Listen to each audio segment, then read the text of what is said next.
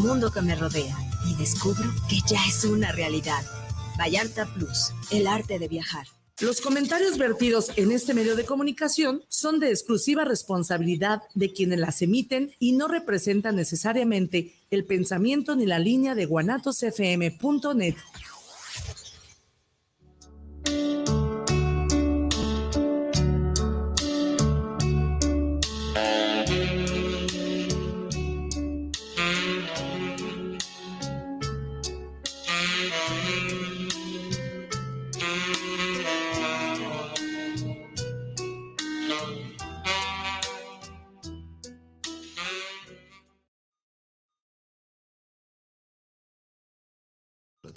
Hola, ¿qué tal amigos? ¿Cómo están? Buenas, buenas, buenas noches. ¿Cómo han estado? ¿Bien? Ya estamos sintiendo el calor que está llegando, ya nos está llegando los, los calores. Bueno, eh, déjenme ver de qué va todo esto. Primero, déjame recordarte, nos estás viendo y nos estás escuchando por guanatosfm.net, la mejora digital de Guadalajara.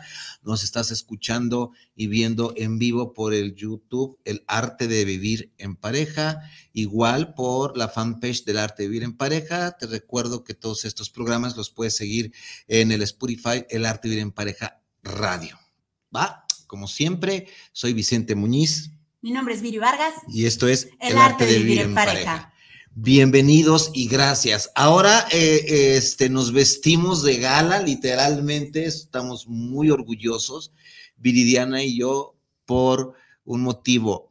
Desde que empezó este programa al aire hace un año, tenemos casi todos los jueves que nos acompaña el doctor eh, en política y, este, y filosofía, el doctor Magdiel Gómez Muñiz el famoso MAG, que diario nos está siguiendo los jueves en vivo desde eh, el Centro Universitario de, La Ciénega, en Ocotlán.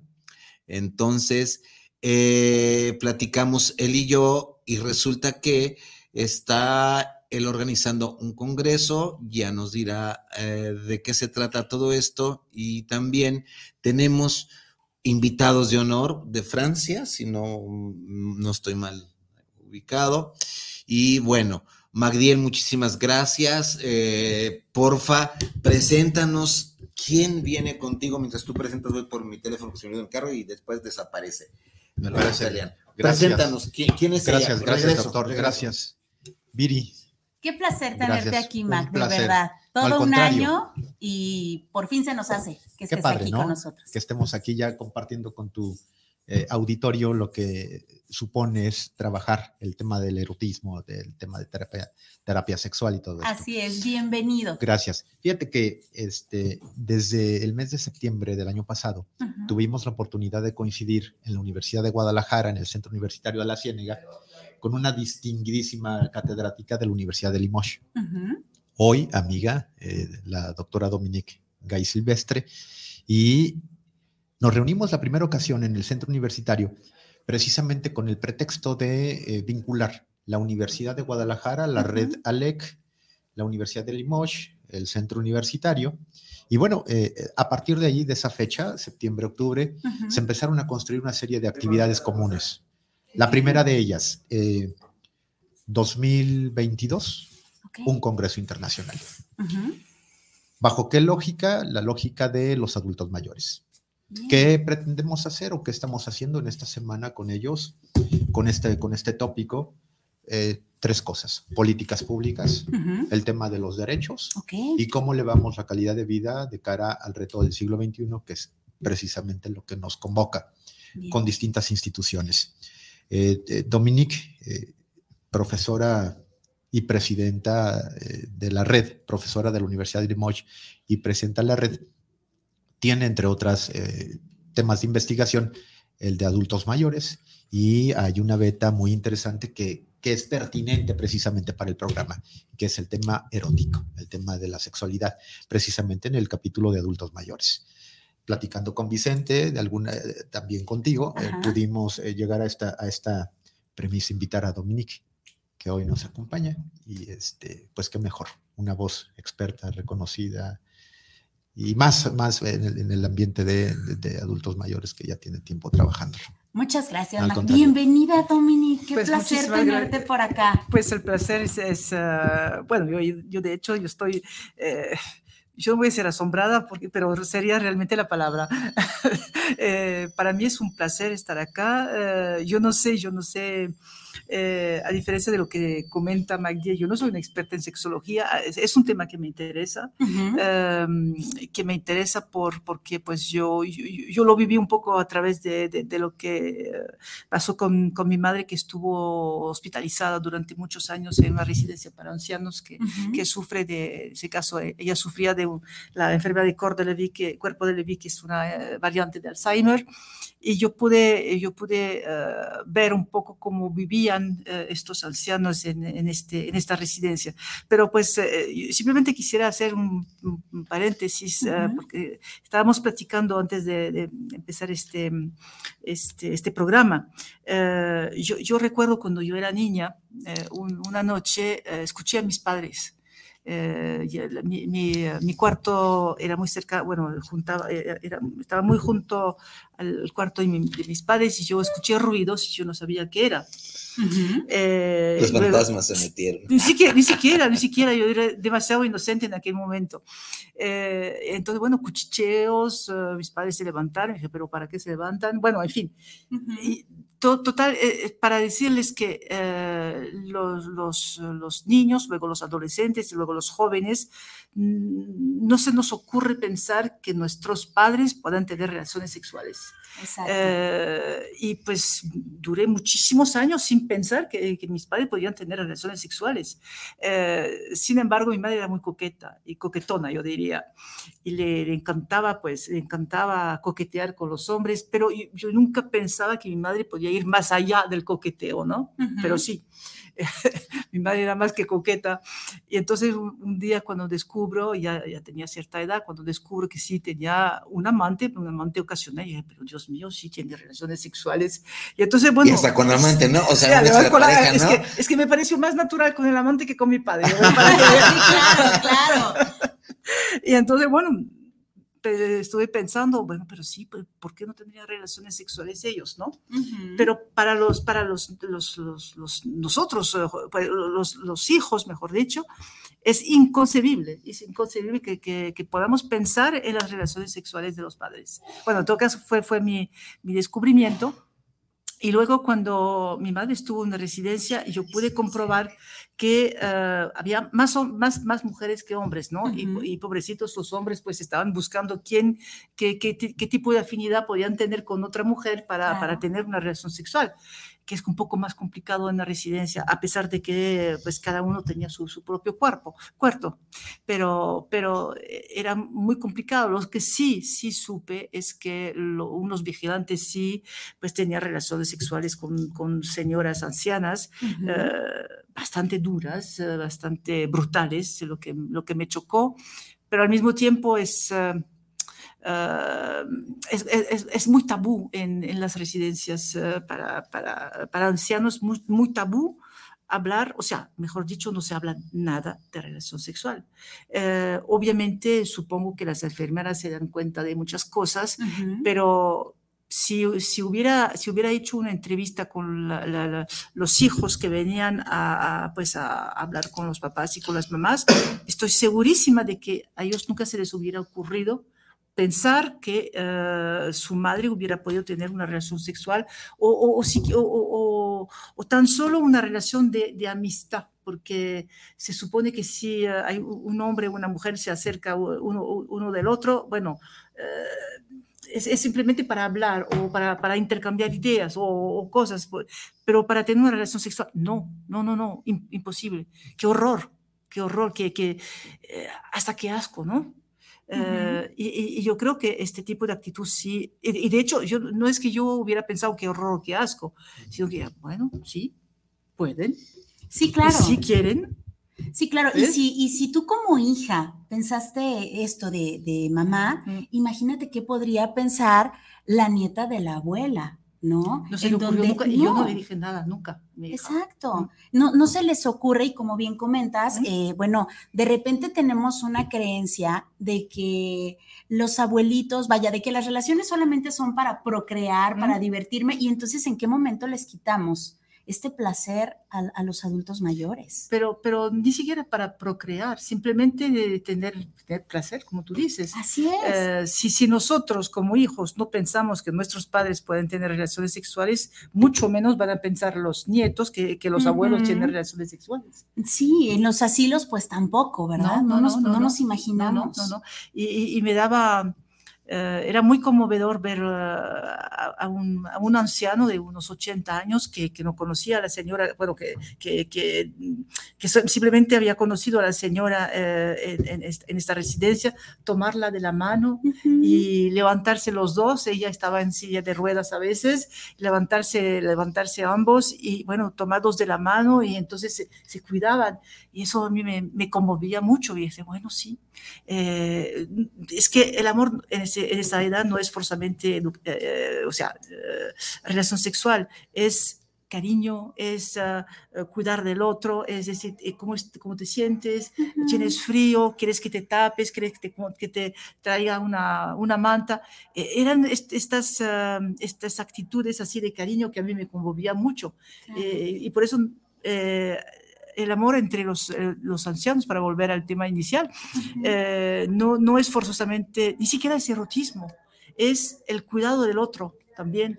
O a lo mejor, o, probablemente si lo vemos con un erotismo más amplio, eh, es eros amor, es esa parte del amor que yo te doy, desde el sentido no, no físico, no sexual, pero sí erótico, sí de mucho acercamiento, sí de mucha intimidad, eh, sí me gustó lo que dices de que se cuidan el uno al otro, porque al final de cuentas, ¿qué tanto les hace falta para, para terminar con esta historia de vida? ¿no? Y hasta aquí, hasta aquí. Y, los derechos humanos, eh, yo creo, bueno, al menos aquí en nuestro país, los derechos humanos no existen. Los derechos humanos están pisoteados últimamente, para que nos metemos en política, no sé, en otras partes. Imagínense si los derechos humanos comunes y corrientes no existen en nuestro, en nuestro país, porque hay una se ve una, ligera, eh, una muy fuerte coartación de los derechos humanos. Imaginemos que existan derechos humanos en el anciano mayor tan siquiera el mínimo derecho a una eh, subsistencia digna, eh, toda su ancianidad digna, mucho menos a pensar que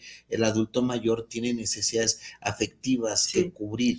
No nos ponemos a pensar en esto. Y yo creo que el adulto mayor tiene, inclusive, eh, necesita más, o sea, tiene más necesidades de, cariño. bueno, todo ser humano tiene necesidades de cariño, ¿no? Pero, pero estuvimos hablando del problema de la soledad del, del, adulto mayor, ¿no? Y esta soledad se va incrementando. Y entonces es, lo que tú dices es, eh, eh, al final de la vida es un acompañamiento, pero un acompañamiento cariñoso. Yo, yo, yo, yo ya no estoy solo, no, es que yo vaya a hablar mucho con la, la, que me acompaña, pero yo sé que me acompaña. Yo sé que en el momento, bueno, que, que yo me vaya para otro mundo, ella, ella estará a mi lado, que no forzosamente estarán los hijos, pero ella sí. Y además las ganas no desaparecen. Podrán disminuir, pero no desaparecen las ganas. Siguen siendo humanos. Sigo teniendo ganas de besar, sigo teniendo ganas de tocar. Claro, claro, claro. Y es humano también. Claro. Es humano. Yo necesito tocarte, yo necesito tocarte, sentir que, bueno, que hay un contacto físico. Yo soy muy táctil. yo soy del sur, ah, así que yo soy muy táctil. No, no, no, te vas, no te vas. Y yo muy tribofílico, o sea, me encanta que me toquen, no hay ningún problema, ¿sí? No, pero en Francia, pues depende de la región. ¿Ah, sí? Pero yo, yo, yo, nací en Túnez, así que yo soy más del sur. Y entonces yo hablo primero, yo hablo mucho con las manos. Y sí, a mí me, me, me encanta, me encanta que la gente sienta que yo la amo. Y, realmente, por ejemplo, el grupo nuestro de la red que, que está aquí eh, conmigo, eh, yo los amo a todos. Digo, los amo no de, un amor así, pero realmente yo me siento tan a gusto con ellos que parece que los conozco desde toda la vida. Y eso que más que se conocían desde hace tiempo. No, no, no, no. La primera, apenas. Sí. Empezamos a trabajar desde y es como si nos conociéramos toda la vida, eh, Cristóbal. Salvador igual, Carlos, bueno, Carlos hace más tiempo, Martín hace más tiempo, eh, ¿quién más está con eh, Pierre? Hace, Pierre hace como año y medio, dos años a lo sumo, ¿no? Y, pero tendré que ver que yo estoy rodeada de hombres. Yo soy la única mujer, así que yo, me siento feliz. Sí, claro. Pero sí, claro, déjate chiquear. Ahorita, ahorita dijiste algo que, que, que, al final de cuentas es una de las partes, es eh, tal vez de lo que nosotros aquí en el programa eh, a nivel no muy abierto y muy abierto muchas veces hemos querido tocar es... Eh, por, por historias propias, por historias propias de, de mis padres, los abuelos, que eh, cada uno murió por su lado, eh, historias que ellos quisieron construir de esa forma, Papacho y Macuca, eh, yo no vi que el, el yo no vi tuvimos que darle el último adiós a mi padre ya anciano, los, los hijos, los nietos, no la mujer que se supone, pero bueno, eso fue su historia de ellos. Y, y, aquí a lo que voy es esto, ¿no? A tocar este punto, que si al final de la vida, yo peleo mucho, si al final de la vida hay alguien que ha caminado conmigo y me toma de la mano y me dice, guárdame un lugarcito, que allá donde vayas, a donde vayas nos vemos creo que voy a poder morir en paz, ¿no? en, lugar, y, y, no, y no me refiero a los hijos, ¿eh? no necesariamente a los hijos. Tal vez una amiga, tal vez un amigo, tal vez la pareja, tal vez alguien, no en ese amor filial, sino no en ese amor de madre, de, hijos con padres, sino de algo más, ¿no? Porque ellos te lo pueden decir, no te lo pueden decir. Eh, vamos, como que no es su papel de ellos, ¿no? Es el papel de la pareja que has podido construir o que tienes en este, en este momento, ¿no? Sí, sobre todo que muchas veces en, en esta, en, este, en estas parejas, pues eh, muchas veces la mujer se quedó viuda o el hombre se quedó viudo y entonces, bueno, se queda solo o sola, ¿no?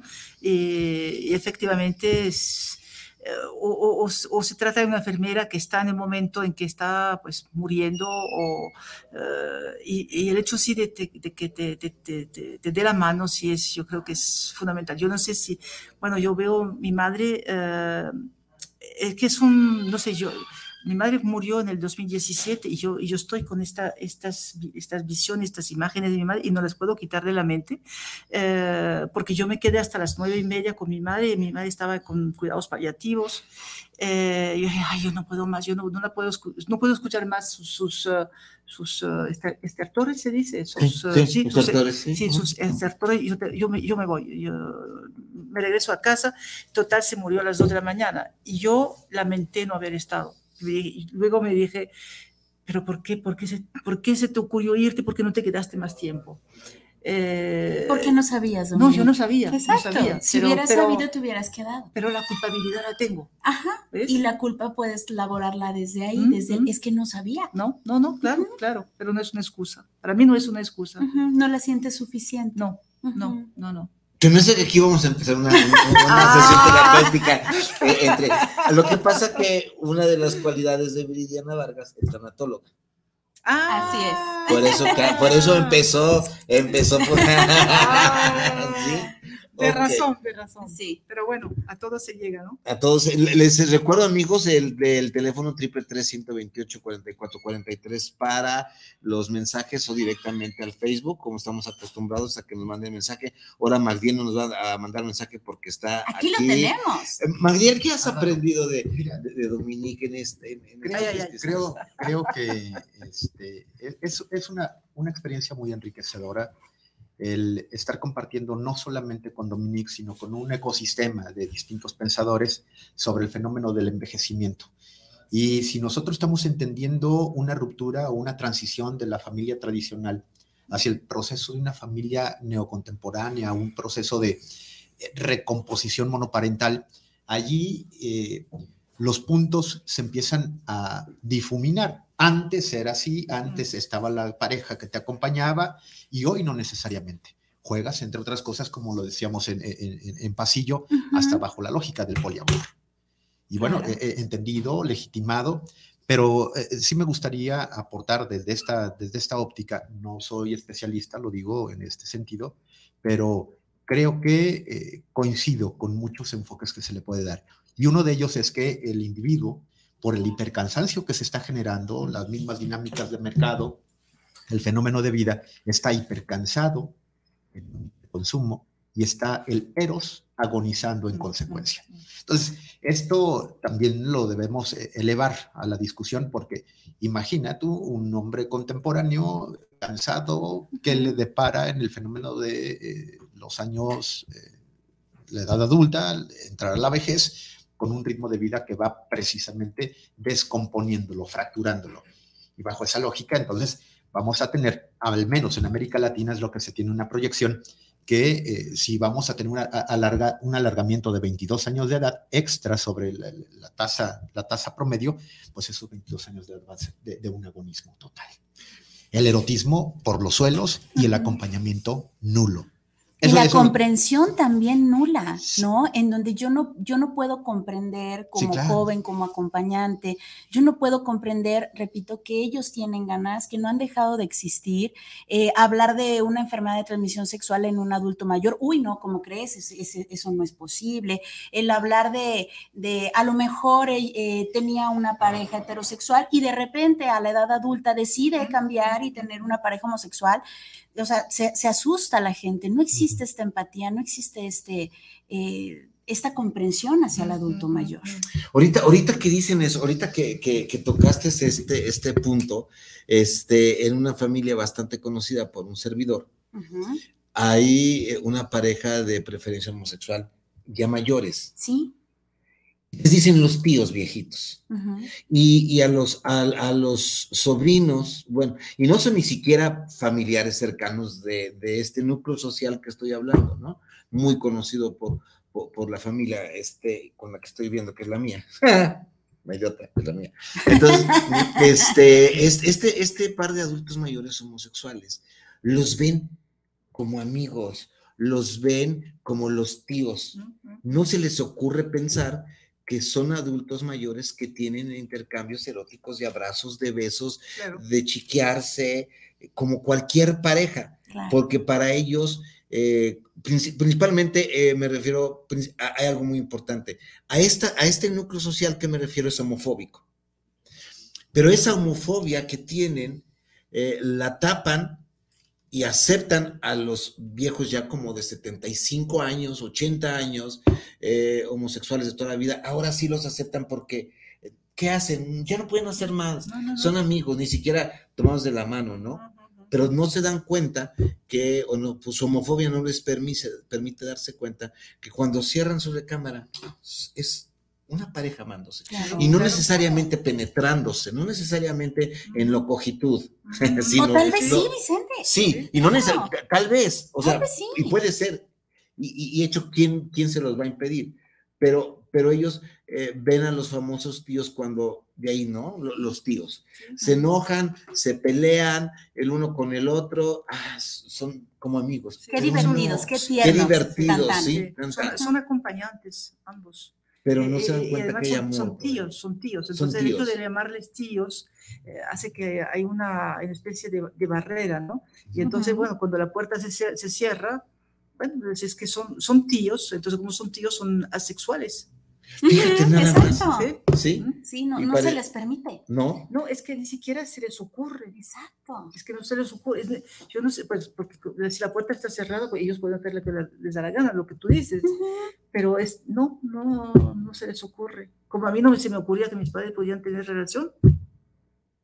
Es que, es que, es que lo, que pasa es que eh, puede que ahora las generaciones cambien porque hay, hay pues hay eh, programas de, educación sexual, eh, hay pues Facebook, hay redes sociales, eh, eso no significa que, que no vaya a haber homofobia ni cosa por el estilo, pero pero de, pronto los jóvenes sí son, serán más abiertos. Yo no digo que mi hija piense que, eh, o, no vea, no vea, yo nunca he hablado de eso con mi hija, pero unas, unas reflexiones me hacen pensar en lo que les voy a decir, que, ah, bueno, mi madre sí tiene relación sexual, pero, bueno,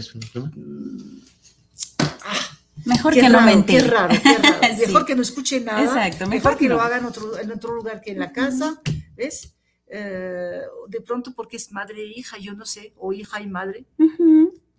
Y es que la culpa también la tienen eh, las películas, ¿no? En donde las relaciones son de, jovencitos, en donde las relaciones eh, de pareja de adultos mayores hasta llega hasta la agarradita de mano, llega hasta la caricia en el cachete. ¿Y qué pasaría si le dan un agarrón de pompa, por ejemplo? Ay, no, ¿cómo crees? ¿No? ¿Y qué pasaría si, si, si viene un beso apasionado? Iu, iu, ¿por qué iu? Es rico, tiene derecho a hacerlo. Dar un ejemplo personal. en septiembre vino un amigo y nos dábamos de la mano y mi hija me dijo, pero mamá, ¿por qué, ¿por qué le das de la mano? pero ¿por qué no, mi hija? si nosotros sentíamos cariño uno por el otro, porque no, no íbamos a dar, ay, no, pero mamá, pero ¿hace cuánto tiempo que lo conoces? Pues, llevamos cinco años conociéndonos, entonces tenemos derecho a darnos la mano. Ah, no, no, mamá, no debiste haberlo hecho. Bueno, entonces yo me sentí culpable de haberlo hecho. Ahora los patos le tiran a las escopetas. Ah, caramba. Hay, hay, hay algo que me, que, que, me quedé patinando. A ver, este, no patines demasiado. Con, con, lo que, con, lo que, dijo Magdiel ahorita, ¿no? Nuestros viejos, de donde venimos, nuestros viejos, en, algunas, mm, en algunos casos, se acompañaron al final de los tiempos. Eso era lo ideal. Pero los jóvenes que van a ser viejos, los jóvenes de hoy que van a ser viejos, van a llegar, si, si no me equivoco, van a llegar a esta, a esta vejetud o a esta ancianidad cansados porque tenemos, estamos, nuestros jóvenes están pasados por una sociedad líquida, por una sociedad del cansancio, del consumo, de que te están obligando a que hoy seas con este estereotipo y es una, es una sociedad que va a llegar estos jóvenes, los de los, los, los postmillennials, los que ahorita tienen 30, 40 años, van a llegar a los 70 años cansados porque ya lo obtuvieron todo al inicio, mm. ya obtuvieron todo, este, no les costó nada, solamente tomo esto, ya no me gustó y lo dejo y lo que sigue puedo tomar esto otro no me gustó y lo que sigue. Esta es una sociedad líquida, como dice Bauman, de que es tanto lo que estoy consumiendo que al final de mi vida llego cansado porque tuve que trabajar bastante, porque tuve que seguir con estereotipos, porque tuve que hacer esto, esto y esto, y ya llego cansado. Y llegar cansado sin compañía todavía es peor, porque no me di la oportunidad de tener una, una pareja, pero de, forma más, este, más afectiva, ¿no? Y más efectiva. No sé si te, agarré por ahí el, pensamiento más. Sumado a ello, este, eh, lo podríamos meter a la filosofía de la posmodernidad. Sí. Donde prácticamente ya el sujeto es eh, me, myself and I, yo mismo, para mí mismo, bajo un proceso de, narcisismo hiperactivo. Y con ello, eh, la reflexión, eh, bajo esta lógica, podríamos apostarle a regresar a los clásicos. Hay un, hay un autor que en lo particular me ha gustado mucho, Charles Fourier. Mm. él, tiene un, un título de un libro que se llama Elogio a la poligamia y dentro de este libro de Elogio a la Poligamia, él habla de un constructo social, una especie de edificio utópico, donde está distribuido a través de niveles como si fuera un gran, un gran eh, loft de departamentos hacia, arriba. En el primero de ellos, eh, la mujer, que era la que tenía las redes de todo el proceso comunal, seleccionaba entre los pares hombres quién iba a acompañarla para el tema de cuidado de los hijos. En un segundo estadio, quién la iba a acompañar en sus momentos de ocio. En un tercer nivel, quién iba a educar a esa familia, quién se iba a encargar de proveer. Cuarto nivel, que, dónde iban a, separarse y estar en, una especie como de introspección, de estarse analizando. Y en el último, en el último peldaño, en, en la parte de arriba, en la parte superior, estaba el fenómeno con quién erotizar. Entonces tenía esta concepción eh, materna, esta concepción de la mujer como, como lideresa, cinco sujetos que los iba a estar rotando en determinado ciclo. ¿No? Regresar al poliamor de, Fourier, que es interesantísimo este, este, este proceso, se antoja en este momento interesante, pero mal comprendido, mal focalizado. Entonces aparecerá eh, la figura de la modernidad líquida, la sociedad del hiperconsumo, la gente que ya no está ni comprometida consigo misma en un fenómeno de posmodernidad. En donde hay mucha información y poca formación. Entre otras cosas. y, y, y, esta posmodernidad que ya hablaremos del, poliamor, es, eh, eh, este se fija mucho en quitar eh, la pareja monogámica como básica, eh, funcional, y fusional, de fusión, que no tengo por qué fusionarme contigo si puedo fusionarme con las demás personas y dar amor a las demás personas y recibir amor de las demás personas, ¿no? Pero eh, eh, esto eh, es parte de lo que ya viene. Es más, amigos, a partir de hoy, con esto estamos inaugurando nuestra segunda temporada aquí en la Casa de el Arte de Vivir en Pareja, que vamos a meter a hablarnos no sé cuánto tiempo de todo lo que es la inteligencia erótica desde este punto de vista. Por eso quise eh, venir para ir arrancando con, con, esto de la inteligencia erótica en la, en, la, pareja, ¿no? Vamos a manejar estos programas, no sé para cuántos, 10, 15, pero hablar de todas las filias, parafilias. Precisamente, eh, eh, Luis Eduardo, no, Rogelio Martínez, saludos para el doctor Vicente Ibiri, Vargas, saludos a los de señores doctores invitados. Sería interesante que tuvieran el tema de homosexualismo en adultos mayores. Mm. Anotado, Rogelio Martínez, ¿quieres hablar algo sobre homosexualidad en adultos mayores en la experiencia que has tenido eh, mm. académica? ¿Te has topado con, con, este fenómeno? Mm, pues, eh, pues yo, he encontrado, eh, obviamente porque trabajé el tema de, transgénero y, tengo muchos amigos homosexuales casados. Y de hecho, yo tuve un tío homosexual que yo descubrí que era homosexual muchos, muchos años más tarde. Em, yo, yo conocía muchos, eh, muchos, muchos hombres, más, más, hombres que mujeres, de hecho. Eh, tengo una prima lesbiana. Eh, es, un tema que, em, que me interesa. no, no, es que sea peyorativo, ¿no? la, yo los veo, eh, de los que conozco, que están envejeciendo, eh, como estoy buscando, tratando de, buscar una imagen que no sea peyorativa, como dos gorriones que se juntan y que hay mucho...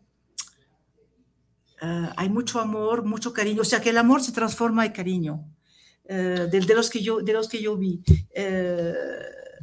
no forzosamente se dan de la mano, eh, pero hay una, hay una complicidad y una comprensión entre los dos que, que a veces eh, es más, eh, es mayor que entre una pareja heterosexual. De los, que yo, de los que yo conocí. Se me ocurre pensar en algo que tú dices cariño, acompañamientos y, no amor. Se me ocurre pensar en lealtad. ¿En qué, perdón? Lealtad. Sí, también. Se me ocurre pensar en que para mí, por ejemplo, la lealtad va más allá del amor, ¿sí? Es la etapa final donde yo te soy leal y donde vas a contar conmigo incondicionalmente para lo que tú haces. Pero para llegar a este, eh, para llegar a este conteo incondicional el uno con el otro, debía haber trabajado muchísimo en mí mismo y en la relación de pareja, porque si yo no trabajé en la relación de pareja, luego entonces no puedo estar confiado en que tú me vas a ser leal. ¿Leal para qué? y yo para que al final de cuentas me des la mano y me dejes y me acompañes. Sí, sí. Yo creo que mm, las parejas homosexuales trabajan más para, eh, para lograr el éxito de su pareja que la pareja heterosexual. Sí, mm. eh, dentro, de, dentro de esto, eh, la pareja homosexual en, el inicio, en su juventud, mm. sí es una pareja que implosiona, mm. es una pareja que experimenta, es una pareja que vive relaciones abiertas, es una pareja que como estuvo muchísima, mucho tiempo en la represión, necesariamente tiene que votar todo esto. Así es. Pero cuando la pareja homosexual ya empieza a, la madurez, andamos hablando entre los 40 y los 50 y tiene una pareja homosexual ya estable, es una pareja homosexual que va a construir un futuro donde no va a ser líquido, es un futuro entre nada más tú y yo, y se cierra por completo esta pareja, y, difícilmente deja entrar Exactamente, y es una tiene una actitud, em, ¿cómo decirles? Es algo como, como una situación como reposada, ¿no? O sea, eh, eh, están tranquilos, no hay celos, ¿saben? Hay una confianza total, total uno, uno en el otro y pueden estar con otras parejas, inclusive heterosexuales, eh, saben que de todas formas el otro pues puede mirar al otro, a, una mujer, pero no, la puede mirar, pero no, pasará nada. Hay, confianza, hay una confianza total, complicidad. Más, más que en una pareja heterosexual. Yo, conocí muchas parejas, yo, yo, yo, vivo sola desde hace muchísimos años y la pareja, la pareja, bueno, la mujer en la pareja siempre tiene, le tiene celos a la que está sola. En cambio, la pareja homosexual ah, confía, confía, eh, puede estar en cualquier lugar, puede estar aislado un momento, luego regresa y están juntos. Hay una, es, más que complicidad, es, eh, y, yo, diría que inclusive eso va más allá, no, no en todas las parejas, por supuesto, como, como en todas, en, en, todo, ¿no? Pero yo digo que lo que tú decías al puro principio, el hecho de haber luchado, el hecho de haber sido discriminado, eh, hace que esta relación, o sea, este, este tipo de discriminación fortalece la pareja. Yo recuerdo un estudiante mío que me dice eh, que, que, estaba, que iba a trabajar sobre todo el, tema de la homosexualidad en México y me dice, profe, yo soy homosexual. Yo, lo sabía, lo había adivinado. Dije, pero tú no tienes que decirme que tú eres homosexual. Yo no te digo que yo soy heterosexual. ¿Por tienes que decirme que tú eres homosexual? Es, es un trabajo sobre la homosexualidad, punto.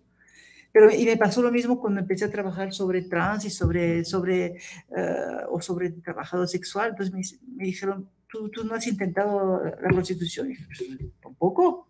O ¿tú, tú no eres lesbiana. No, pues eso no es porque yo estoy, trabajo el tema de la lesbianidad que, que yo soy lesbiana me interesa, me interesa justamente porque también son poblaciones vulnerables, eh, pero eh, es, también la mirada de los demás. Y ahora, ¿y si fuera cuál es el problema? Ah, no, no, no. ¿Y si fuera vi, cuál es el problema? No, no, ninguno. Eh, sí, ninguno. El, hecho de que Pero me chocaba el hecho de que me lo dijeran. Sí, porque, porque te lo decían desde la homofobia. Pues sí, claro. Porque eh, nosotros no llegamos a, esto, y, y, y, esto es encantador, no llegamos nosotros a un núcleo social, a una fiesta y decimos, ah, fíjate que llegó Magdiel y es heterosexual. Mm. Ah, espérame. ¿Por qué? No, ¿por, qué? ah, pero no llegue Magdiel que, que, digamos, ah, pero es gay. ¿eh? O, sea, ¿por qué, me, por, qué me vienes diciendo eso que no me importa? No importa para esta Además, yo me llamo gay. Ah, Pero no, gay sí, igual. Sí, y yo no sabía cuál es la definición de la palabra. Entonces, cuando, cuando yo, yo, yo, yo, fui a vivir a, a, los Estados Unidos, eh, Miss Guy, Miss Guy, entonces pues la gente, Miss Guy. Entonces ya fue cuando yo supe que el significado de gay. ¿Tú, tú, tú? Yo, no, no me llamo gay, pero no soy.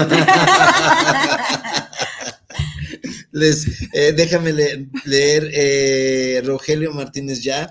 Sí, Rogelio, eh, la homosexualidad y los homosexuales ya tuvimos un programa, varios programas, pero volvemos a tocarlo en, esta parte que en este año que empezamos con la inteligencia erótica. Luis Eduardo Morales, saludos para el programa de Arte Vivir en Pareja, saludos para el programa desde Tlaquepaque, especiales para el doctor Vicente Viri y un gran saludo por tener estos grandes invitados de TEA Internacional. Muchísimas gracias. Estamos, estoy muy orgulloso. Héctor Cruz, saludos desde Cancún, Quintana Roo. Primera vez que escucho su programa, El Arte de Vivir en Pareja un gran saludo. Héctor Cruz, espero que sea la primera y sea la primera de todo un seguimiento que nos brindes tu atención. Esperamos que te, que te guste y aquí nos vemos todos los jueves en vivo de 7 a 8 de la noche. ¿Tenemos algo por ahí? Sí, de este lado, por supuesto, no podía faltar Magdiel. Ah, Magdiel, ¿qué nos dice? Manda saluditos, saludos cordiales, hoy en vivo. Hoy en vivo. Ay, bienvenido nuevamente. También tenemos a Manny Rodríguez desde California, mi queridísimo primo quien manda saludos al programa y por supuesto a los invitados de Talla Internacional también. Mi madre que nos está viendo, Socorro Rodríguez, besotes también. Y tenemos también a Barrera Liliana, quien nos manda saluditos. Gracias, preciosa Liliana. Si me lo permites, eh, me gustaría que pudiera presentarse Pierre. Por favor, por favor. Nos está acompañando de... Muy quieto, muy, quieto. A ver. Te acercamos el micrófono. No sé, eh, está, abierto este micrófono, Isra? Sí, ok. ¿Quién es Pierre? Eh, eh, eh, bueno, lo, voy a presentar. Pierre, entonces, primero que todo, es un amigo eh, y eh, es parte de la red desde hace dos años, un poquito más, menos de dos años, y además de ser parte de la red, bueno, es director de innovación, eh, parte de Europa en la red y director de innovación, y yo, ese título tiene una, un doble, doble casqueta, y profesionalmente hablando, es director de innovación de un laboratorio público que se llama en la ciudad donde vivimos nosotros dos.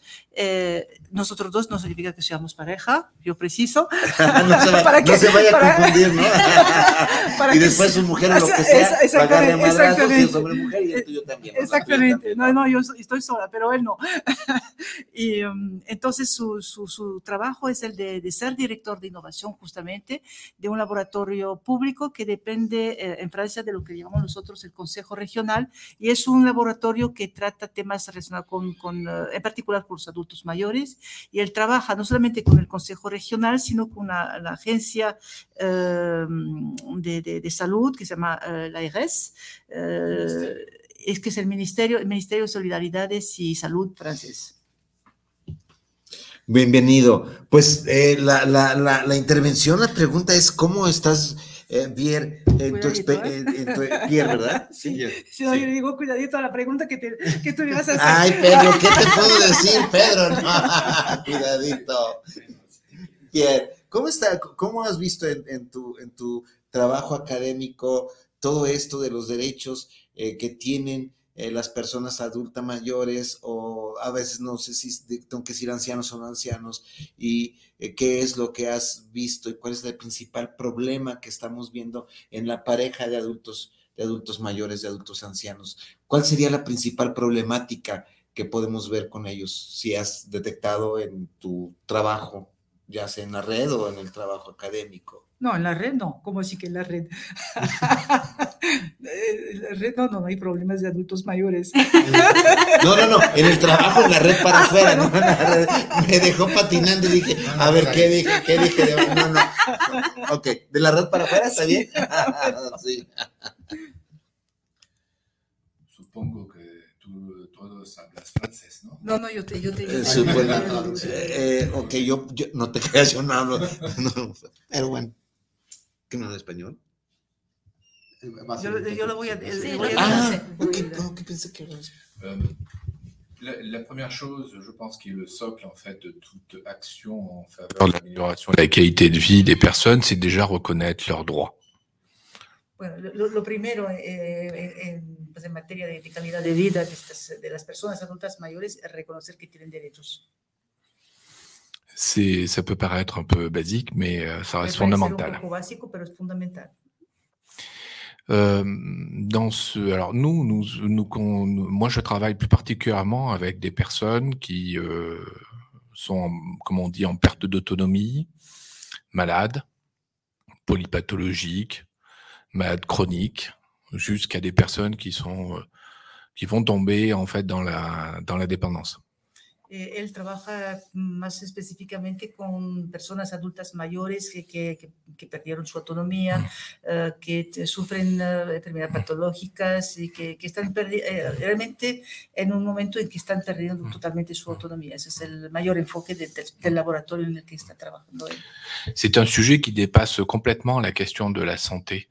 Euh, c'est un sujet euh, en France comme en Europe, au Mexique aujourd'hui, qui est d'abord un sujet euh, qui va avoir avoir des conséquences sociétales énormes. Euh, pourquoi? Tu parles de la dépendance? Je parle des personnes âgées. Ah, d'accord. Mm. Les personnes âgées, dépendantes, etc. Sí. Eh, Pierre dice que el, el, el, tema de los adultos mayores es un tema que, que es trascendental, no solamente para Europa, sino también para México, en el que es un, el país en que estamos uh, hoy en día. C'est un sujet euh, très complexe parce que hum, il faut imaginer qu'en Europe, les personnes âgées sont la population majoritaire dans pratiquement tous les pays. Et il ne faut pas oublier également que les personnes âgées, elles ont toujours le droit de vote. Et il paraît euh, aussi difficile de concevoir une société où finalement euh, ceux qui sont la majorité euh, décident euh, finalement d'aller dans leur intérêt de personnes âgées sans prendre en compte euh, l'intérêt des personnes jeunes, au risque aussi de construire ou, ou d'écarter, entre guillemets, la jeunesse. Alors, on parle beaucoup de. Ah. le, entendí nada más hasta lo último. Ya me había perdido. Bueno, a ver, resumiendo, eh, como, si tomamos el caso de Europa, pues eh, tenemos, que tenemos que tener, los políticos tienen que tener en cuenta justamente esta, esta población de, de, de, adultos mayores, porque son, son todavía son ciudadanos y todavía son electores.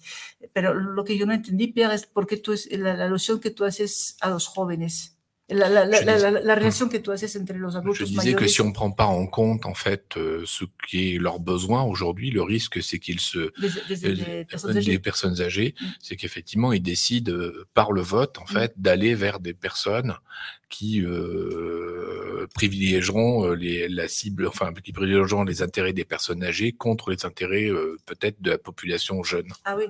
Em, dice Pierre que eh, justamente eh, en los adultos mayores, obviamente, si, toma- si, toman, si los políticos toman en cuenta sus, decisiones, mm, pues eh, muy probablemente los adultos mayores irán hacia las personas que, eh, o sea, los políticos que los toman en cuenta. Y entonces ellos se olvidarán de eh, los, adultos, los adultos mayores, se olvidarán y a fortiori los políticos se olvidarán de tomar en cuenta los, eh, los derechos de, de. Alors on n'en est pas encore là parce qu'aujourd'hui on, est beaucoup préoccupé par finalement le sort qui est réservé aux personnes âgées euh, en France, en Europe. Euh, et aujourd'hui un des enjeux principaux c'est d'essayer de maintenir en fait euh, ces personnes, enfin d'essayer d'améliorer la qualité de vie de ces personnes âgées, surtout en bonne santé, le Mm. plus longtemps possible. Et Sí, on a encore beaucoup à faire. Sí, el, el interés, el interés mayor y el objetivo principal, digamos, eh, hoy en día eh, en cuanto a los adultos mayores es que permanezcan, o sea, que, con- que conozcan una calidad de vida digna hasta, hasta el final y que es el, es el mayor objetivo. Lo que sobreentiende, si me adelanto a lo que podría decir de pronto Pierre, la sexualidad no les importa. Non. Ils vivent en fait la sexualité euh, pero digo, la sexualidad no importa a los políticos, no les importa a los políticos en ese caso. Je crois que les personnes âgées se moquent de ce que pensent les politiques par rapport à leur sexualité. Ils Ah vivent oui, leur oui. sexualité au quotidien, même dans des résidences. Ce qui va être un, grand bouleversement, c'est qu'on va avoir, on va euh, de nouvelles, de, de fu- les, les futurs âgés vont arriver avec, euh, comme vous l'avez dit euh, pendant euh, l'émission de radio, avec aussi des, des nouveaux usages. On, on commence à parler d'homosexualité, par exemple, dans les résidences qui hébergent les personnes âgées. Peut-être qu'on parlera de personnes trans. Ça va complètement bouleverser, en fait, les, euh, en gros, la représentation qu'on a, nous, euh, finalement, de ce que peut être la résidence des personnes âgées, quoi. Je J'oublie pas que Yo Le shock. mucho de lo que acaba de decir eh, Pierre, pero voy a traducir lo que dijo.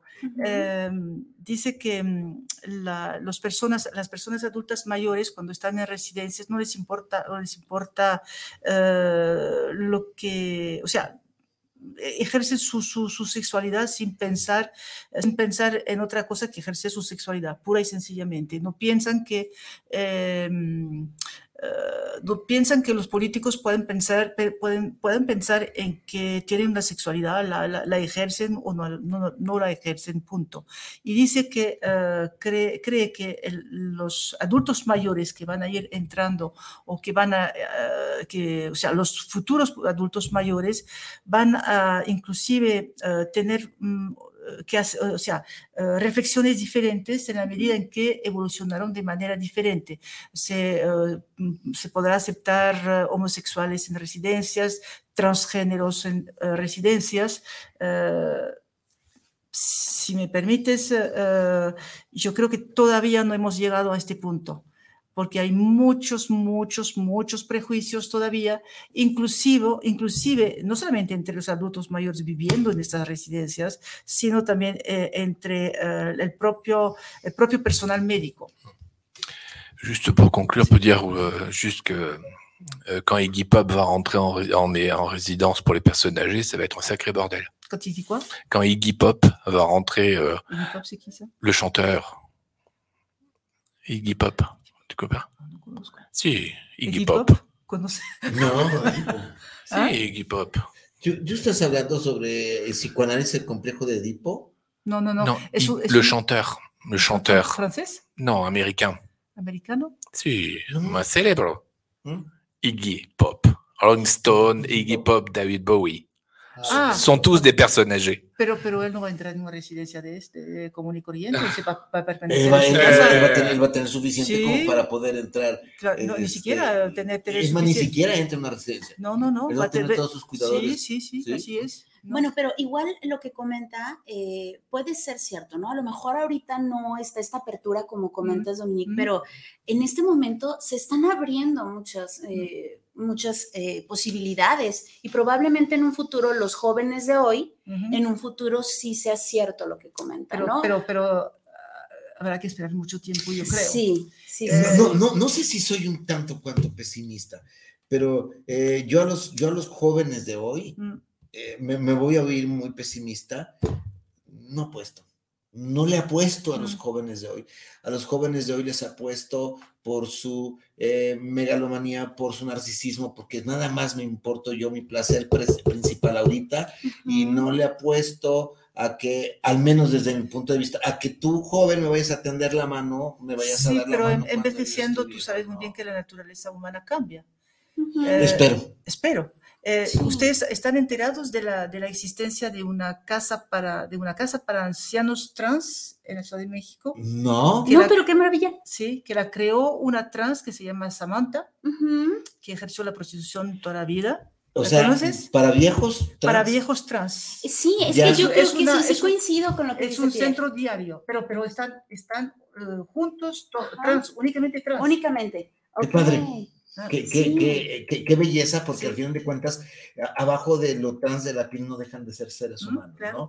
Lo, que, lo que sí me, me, me, asombra al conocer que no lo conocía es que cómo ya están llegando los trans a ser viejos. Sí, o sea, ¿desde cuándo estamos teniendo el fenómeno de trans abierto? Porque apenas ahorita, de los últimos 10, 15 años, estamos eh, recibiendo la información, abriendo nuestra información de la existencia del fenómeno trans, ¿no? Pero esto ya viene desde...